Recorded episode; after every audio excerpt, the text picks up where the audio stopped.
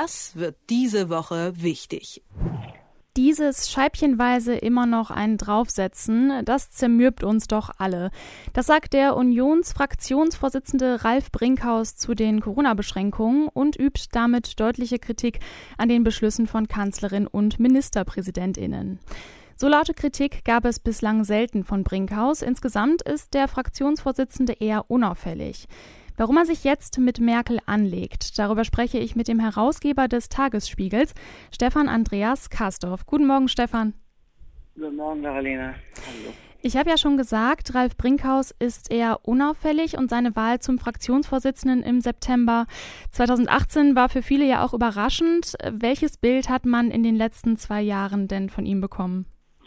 Also die Fraktion wollte selbstbewusst, wie sie eigentlich sein möchte, endlich einen an der Spitze haben, der wie von Amts wegen vorgesehen, eigentlich auch Kanzler werden könnte. Heißt, der auch mal widerspricht, der eigene Ideen und Initiativen hat und die Fraktion voranstellt und herausstellt. Deswegen hat sie Volker Kauder, den erprobten, ja schlachterprobten Prätorianer der Bundeskanzlerin, abgelöst und hat dafür Ralf Brinkhaus gewählt. Das war eine Überraschung, weil man mit vielem anderen hätte rechnen können, aber nicht notwendigerweise mit Ralf Brinkhaus. Ralf Brinkhaus seit 2009 im Bundestag, war da durchaus schon als äh, Wirtschaftsfachmann versiert und bekannt, aber nicht als einer, der eine Gesamtfraktion führen kann, eine Regierungsfraktion. So, nun ist er seit September 18 im Amt und da dachten die Leute, jetzt wird es aber ganz anders werden und es wurde nicht. Also äh, mhm. äh, es war zeitweilig so, dass er äh, den Prätorianer abgelöst hat, um selber einer zu werden. Und der andere Prätorianer, Volker Kauder, hatte Einfluss und er hatte keinen. Also sie haben einen abgelöst, der auch Prätorianer wurde, aber ohne Einfluss. Das war jetzt mal keine Erfolgsgeschichte. Bis mhm. jetzt. Mhm. Jetzt kritisiert er die Kanzlerin, also eine Frau der eigenen Partei mit deutlichen Worten, sagt, äh, die schrittweisen Corona-Maßnahmen seien zermürbend. Äh, was will er denn jetzt genau stattdessen? Ja, also erstmal findet er, dass nicht alles ausreichend ist. Darüber kann man mhm. diskutieren. Das wird der Kanzlerin gefallen, aber er pocht auf etwas, was wirklich wichtig ist, nämlich das Haushaltsrecht des Deutschen Bundestages und sagt, die Hilfen, die ausgereicht werden, da geht es um Milliarden und Abermilliarden, die können nicht einfach dekretiert werden. Wir sind ja keine, wir, wir, wir leben ja nicht in einem Staat, in dem durchregiert werden kann, eine oder einer, sondern in dem es parlamentarisch beschlossen werden muss. Und das Haushaltsrecht ist das Kronrecht des Parlaments. Heißt, die Kanzlerin kann sagen, was sie möchte. Die Minister legen, machen Vorschläge, dann geht es ins Parlament und manchmal kommt es ja ganz anders wieder raus, als ins Parlament hineingekommen ist. Und das, darauf hat er gepocht, gerade wegen der, des vielen Geldes. Mhm. Also insgesamt kann man sagen, er plädiert einfach für eine stärkere Rolle des äh, Parlaments. Ist ja auch irgendwie klar, er ist ja auch Fraktionsvorsitzender im Bundestag. Ähm, genau, wo findet er denn, sollte das Parlament noch stärker eingebunden werden?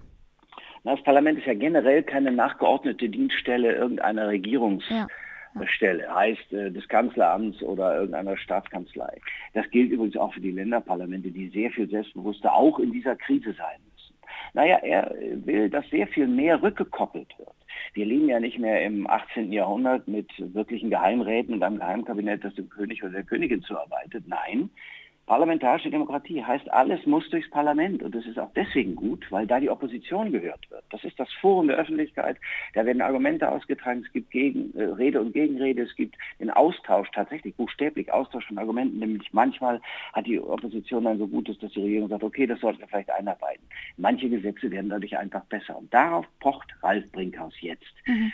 Ich bin überrascht, dass das jetzt tut, so im Herbst gewissermaßen der Kanzlerschaft von Angela Merkel. Aber die Zeiten sind auch so, dass man darauf hinweisen muss, die Diskussionen im Parlament können die Akzeptanz in der Bevölkerung für alles das, was beschlossen wird oder werden muss, erhöhen. Erst dann, wenn alle das Gefühl haben, dass alle gehört werden, wird der Unmut über das, was beschlossen wird, sagen wir mal, geringer werden. Brinkhaus Vorgänger Volker Kauder, der galt ja als Merkel-Vertrauter. Ist es jetzt eine kluge Strategie, sich als Fraktionsvorsitzender gegen die Kanzlerin so klar zu positionieren? Das tut er ja nicht permanent, also deswegen war die Überraschung groß. Er mhm. hat sich sehr deutlich positioniert, aber es ist schon so, von Amts wegen ist der Fraktionsvorsitzende ein möglicher Kanzlerkandidat oder sogar ein möglicher Kanzler. Man denke mal an Helmut Schmidt, der war so ein Typ, der war nämlich auch mal Fraktionsvorsitzender und da ist er schon aufgefallen und gesagt, naja, der kann Kanzler werden, denn aus der Mitte des Parlaments wird der Bundeskanzler, die Bundeskanzlerin gewählt.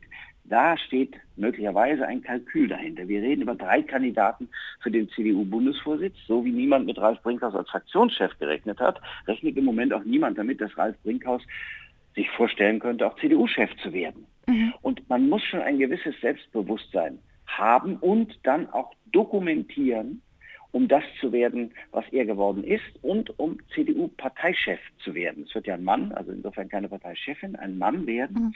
Und vielleicht ist er der, sagen wir, erlösende vierte Kandidat, denn alle drei Kandidaten, die da jetzt antreten, sind ja nicht diejenigen, mit denen die CDU so völlig zufrieden ist. Mhm. Dann lass uns mal ein kleines bisschen spekulieren. Was wäre denn von Brinkhaus zu erwarten, sollte sich seine Rolle in Richtung Kanzlerkandidat verändern? Nicht zu schnell, nicht zu schnell. Erstmal, sagen wir mal so, er, er muss deutlich machen, dass das jetzt keine, ich nenne es mal, Eintagsfliege war. Mhm. Also er ist ja ein äh, guter Debattenredner, das merkt man daran übrigens, äh, ist auffällig, muss man mal gucken, wenn er im Bundestag redet, er redet ohne Manuskript, das heißt, er hat es im Kopf, er hat es sich überlegt. Also, er ist ein guter, Debat guter Debattenredner, aber es darf jetzt nicht nur einmal gewesen sein, dass er in der Pandemie ja. der Fraktion signalisieren wollte, ich bin auch noch da. Äh, jetzt muss er gewissermaßen ein Programm daraus entwickeln. Und das wird sich daran zeigen, und so Hinweise gibt es schon, ob er bei dieser Finanzfrage nicht nachlässt. Er darf jetzt nicht, nachdem er es einmal gesagt hat, sofort sich wieder trollen und sagen, okay, es war jetzt nicht so gemein. Liebe Angela Merkel, tut mir leid, hast du falsch verstanden, ich bin doch eigentlich der liebe Ralf. Nein, er muss sagen, ich habe es gesagt, ich habe es so gemeint. Und dann muss er entsprechend handeln. Das ist das Erste. Das Zweite ist, dass er, und damit begründet er Anwartschaften. Das Zweite ist, dass er so bei zwei, drei anderen Punkten auch nochmal deutlich machen muss, über die Pandemiekrise hinaus, sagen wir mal Außenpolitik oder irgendwelche wichtigen innenpolitischen oder klimapolitischen Themen, da muss er deutlich machen, dass er bereit ist, einen begrenzten Konflikt mit der Regierung einzugehen, um die Interessen, die berechtigten Interessen der Fraktion, die diese Regierung ja trägt, durchzusetzen. Dann könnte ich mir vorstellen, dass irgendeiner so, ach, warum eigentlich nicht? Der sieht ja so eigentlich noch so ungeheuer jung aus, er ist 52 und er sieht so ein bisschen aus wie Babyboss. Und äh, trotzdem ähm, ist da irgendwas. Jedenfalls hat er ausreichend äh, Selbstbewusstsein. Dazu kommt, dass er eine gewisse Form von, ja, auch Sturheit hat. Das äh, ist ja, kommt aus Ostwestfalen-Lippe, Reda Wiedenbrück. Und das ist ein Menschenschlag. Wenn die sich was vorgenommen haben, dann setzen die sich auch ran und durch. Jedenfalls oft. Mhm. Und das finde ich interessant an ihm. Mhm. Das sagt Stefan Andreas Karsdorf, Herausgeber des Tagesspiegels. Ich habe mit ihm über den Unionsfraktionsvorsitzenden Ralf Brinkhaus gesprochen. Danke, Stefan, und äh, liebe Grüße nach Berlin. Ja, danke schön. Tschüss. Das wird diese Woche wichtig.